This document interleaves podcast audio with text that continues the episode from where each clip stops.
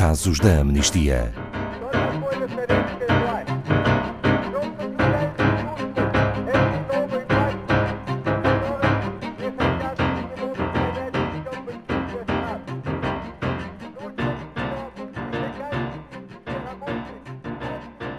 Segundo a Amnistia Internacional, as ameaças digitais e de privacidade de que são alvo os defensores de direitos humanos estão a aumentar em todo o mundo, sobretudo através da proliferação de aplicações de rastreamento.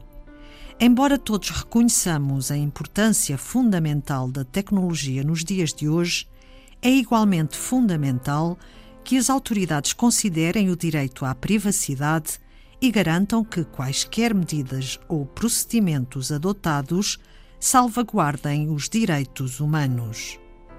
Boa tarde, Pedro Neto, diretor da Amnistia Internacional Portugal. Qual a relação entre os direitos humanos e estas aplicações de rastreamento? Boa tarde, Ana Paula. Nós verificamos hoje, e a pandemia veio acelerar isso, que há um ataque muito grande por parte dos Estados às liberdades de associação, de reunião, de expressão e uma forte repressão a defensores de direitos humanos. Esta é uma tendência global e agora é exacerbada pelas novas ferramentas de controle e monitorização das comunicações, que através de tecnologia sofisticada colocam em prática a vigilância concreta a defensores de direitos humanos, a ativistas, a jornalistas, a cidadãos comuns. E como é que acontece essa vigilância? Quando é aplicada tecnologia sofisticada para ilegalmente vigiar, atacar dispositivos de pessoas que defendem direitos humanos, para aceder aos seus dados, para espiar as suas ações, sendo que muitos depois são criminalizados pelo seu trabalho pacífico como consequência dessa vigilância. São criminalizados não diretamente por defenderem direitos humanos, mas com outras desculpas, por exemplo, e outras acusações sobre as quais não existem provas.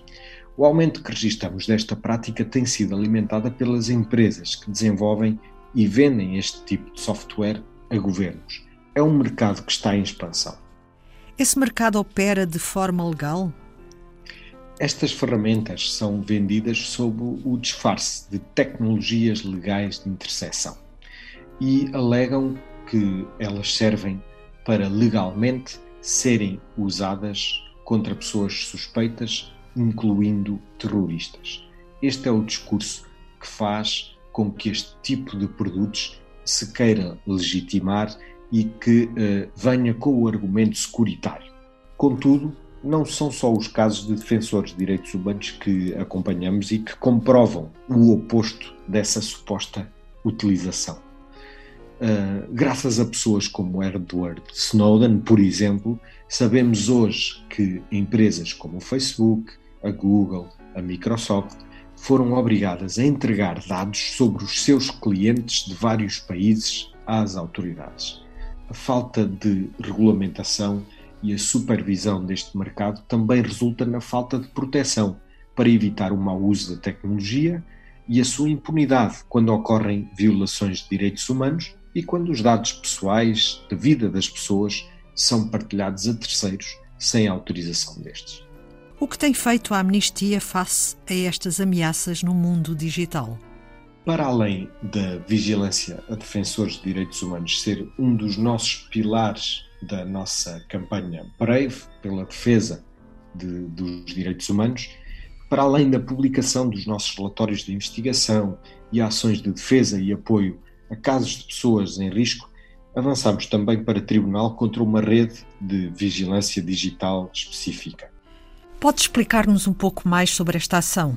Sim, em maio, foi em maio de 2019 que apoiámos uma ação em tribunal para levar o Ministério da Defesa de Israel a revogar a licença de exportação do NSO Group, uma empresa israelita cujos produtos foram usados em ataques a defensores de direitos humanos em todo o mundo, inclusive é um membro da Amnistia Internacional que trabalha em Israel. As ramificações são imensas.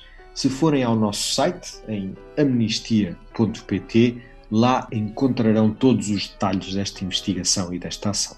Recentemente, ouvimos também falar das aplicações de rastreamento para fazer face à Covid-19. Têm conhecimento de alguma ameaça nesta frente? Sim, de várias. Por exemplo, a Noruega, o Bahrein e o Kuwait lançaram já algumas das aplicações de rastreio de contactos que são das mais invasivas do mundo, e isto dizendo que é para enfrentar a Covid-19. Nestes três casos, o rastreio dos utilizadores é feito de uma forma ativa, em tempo real ou quase real, através de coordenadas de GPS que detectam onde está o telemóvel em todo o momento. Após essa denúncia e a denúncia que fizemos, um destes governos, o governo norueguês, anunciou que iria suspender a utilização da aplicação até resolver os problemas que nós identificamos na própria aplicação. Pedro Neto, o que pede a amnistia para evitar estes abusos de direitos humanos? Nós apelamos a que em todo o mundo seja suspensa a venda e a transferência de tecnologia de vigilância até que exista um quadro normativo em prática.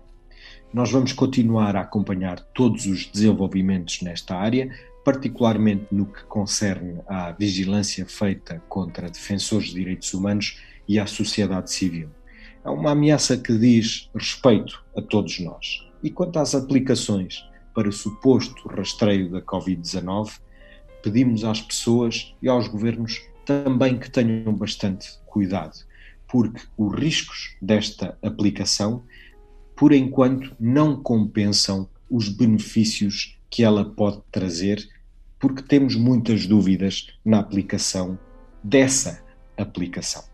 Obrigada, Pedro Neto, diretor da Amnistia Internacional Portugal. Saiba mais sobre este caso em amnistia.pt. Casos da Amnistia faz uma pausa em agosto. Estaremos de volta em setembro. Passe bem. Até lá.